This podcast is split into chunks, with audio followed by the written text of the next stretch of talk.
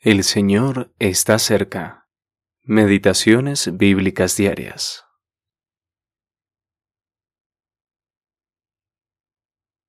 Yo, Daniel, miré atentamente en los libros el número de los años de que habló Jehová al profeta Jeremías, que habían de cumplirse las desolaciones de Jerusalén en setenta años.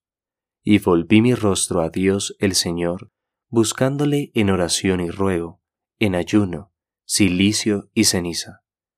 Y oré a Jehová mi Dios, e hice confesión diciendo, Ahora, Señor, hemos pecado, hemos cometido iniquidad, hemos hecho impíamente y hemos sido rebeldes. Daniel capítulo 9 versículos 2 al 5. Después de la cautividad en Babilonia. Primera parte. La oración de Daniel. El imperio babilónico acababa de caer. El texto nos sitúa en el primer año del rey Darío el Medo.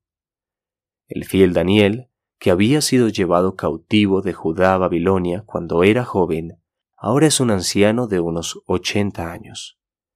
No solamente ora fielmente tres veces al día con su ventana abierta hacia Jerusalén, sino que también lee atentamente la profecía de Jeremías y se da cuenta que el Señor había dicho que la cautividad duraría setenta años.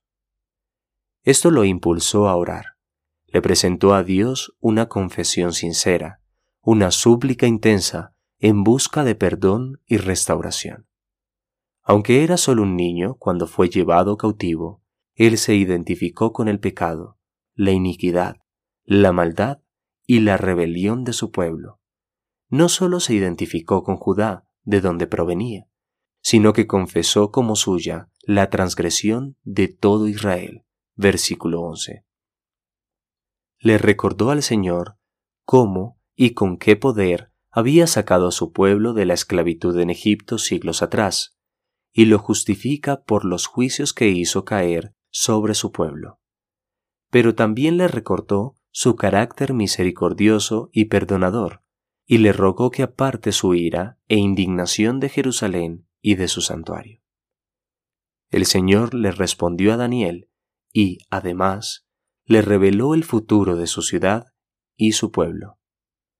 Oh, que también hoy podamos ser partícipes de los pensamientos y planes de Dios acerca de su Hijo y su Iglesia. Eugene P. Vedder Jr.